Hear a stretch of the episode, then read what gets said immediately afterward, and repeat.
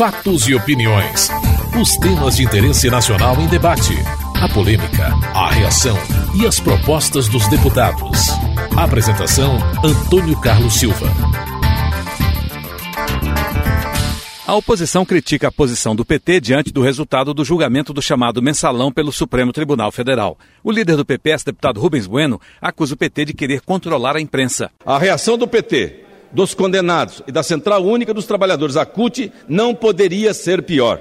Na maior desfaçatez, saíram atacando a imprensa, a oposição, a entidade chamada por eles de elite conservadora e o próprio Supremo Tribunal Federal. Se dizem algo de uma ação orquestrada dos meios de comunicação e da elite conservadora. Numa democracia, quem se sente perseguido pela mídia pode acionar a justiça. Quem não concorda com decisões da justiça recorre, quando isso é possível. O que não pode é querer ditar o que a imprensa pode ou não escrever. Querer definir quem pode ou não ser denunciado e julgado pela justiça. A democracia pressupõe a liberdade plena, com respeito às leis e não o controle pelo Estado ou pelos partidos, da consciência e ações dos cidadãos e das instituições. A Mauri Teixeira, do PT da Bahia, rebate a Procuradoria está funcionando, o Ministério Público está funcionando, o Judiciário está funcionando. E a mídia está funcionando. Então, onde é que encontra respaldo dizer que no Brasil há cerceamento? Há uma espetacularização de um julgamento que antes de acabar já era divulgado. Resultados antes de acabar.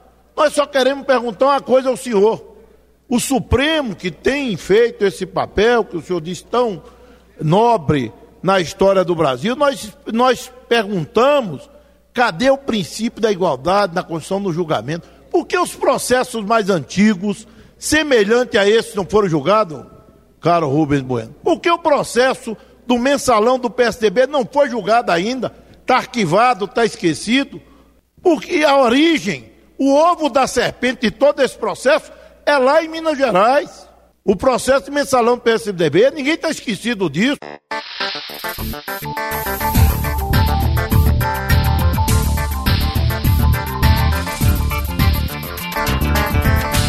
Deputados se manifestaram sobre o projeto aprovado em plenário que cria novas normas para a investigação de acidentes aéreos. A proposta proíbe o uso de relatório final como prova em inquérito judicial ou administrativo. O líder do PPS, deputado Rubens Bueno, do Paraná, fala de punições. Esse projeto, ele é fruto de uma comissão parlamentar de inquérito. Comissão parlamentar de inquérito é para investigar denúncias de toda ordem. Esta é uma denúncia que foi apresentada, dado aqui o número, especialmente o acidente aéreo que provocou a queda do Gol na, na floresta amazônica com o avião Legacy com os dois pilotos americanos. É, e esses dois pilotos americanos foram condenados recentemente e na data de ontem as suas penas, que já eram irrisórias, diminuíram mais ainda. Ontem ainda o tribunal julgou e diminuiu a pena mais ainda dos dois pilotos americanos. O líder do governo, deputado Arlindo Quinalha, de São Paulo, destaca a importância da proposta. Projeto de lei de autoria da CPI que Vossa Excelência presidiu, a CPI do setor aéreo, após, eu diria, mais dois graves acidentes igualmente desnecessários e que geraram e ainda geram dúvidas quanto à segurança também aérea no Brasil. Desnecessário dizer da insegurança do tráfego em rodovias em nosso país. Otávio Leite, do PSDB do Rio de Janeiro, citou providências que precisam ser feitas em relação a acidentes aéreos. O acidente que nós tivemos notícia no dia de ontem no aeroporto de Viracopos dá bem a dimensão do que precisa ser feito, das precauções que vão ser tomadas em relação a muitas realidades do setor aéreo brasileiro. Vou recomendar ao senhor ministro da Secretaria da Aviação Civil que exija em todos os editais de concorrência para a concessão de aeroportos a obrigatoriedade de disponibilização dos equipamentos indispensáveis ao socorro e a retirada dos aviões que ficam tomando as pistas. Isso porque os prejuízos que se causam são terríveis, são gigantescos. Para o presidente da Câmara, deputado Marco Maia, a proposta aprovada vai contribuir para as investigações de acidentes aéreos. Nós aqui estamos dando uma resposta rápida, decisiva, que vai auxiliar e vai ajudar de sobremaneira na investigação dos acidentes aeronáuticos no Brasil, estabelecendo inclusive as punições e as penas que no futuro poderão ser aplicadas a quem comete esse tipo de acidente. A proposta ainda será votada no Senado.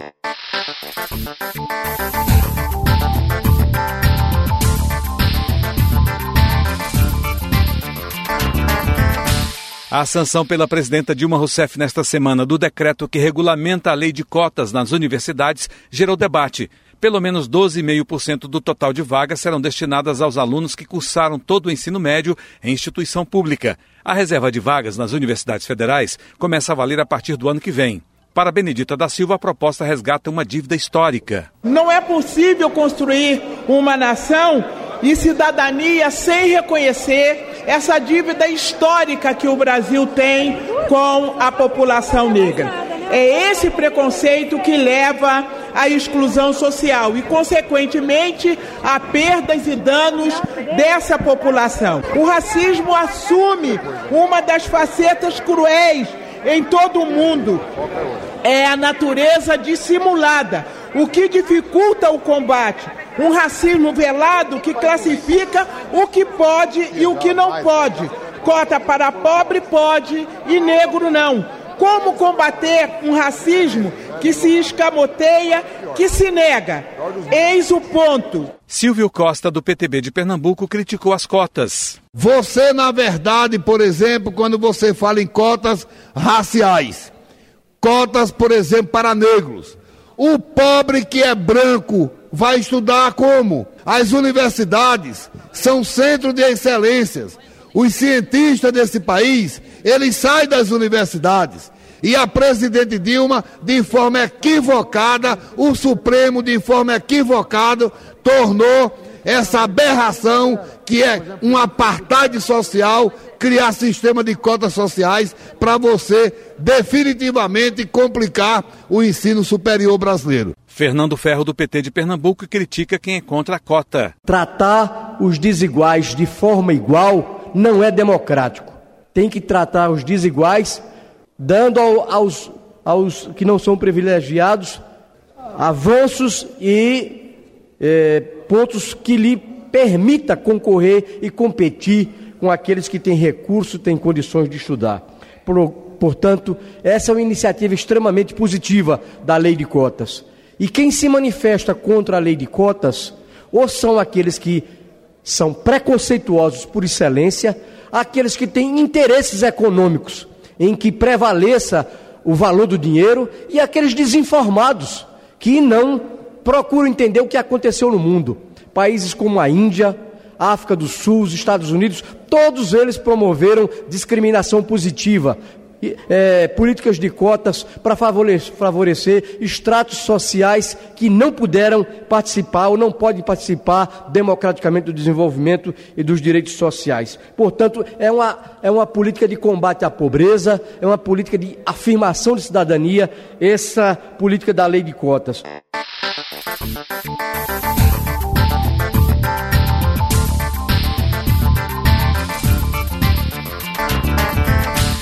Parlamentares lembraram o Dia do Professor, comemorado em 15 de outubro, pedindo mais recursos para o setor e a valorização do profissional da educação, como o deputado Darciso Peronde, do PMDB do Rio Grande do Sul. Um dos problemas graves da educação brasileira é a pouca valorização do professor, mesmo em nível federal, em nível estadual e municipal.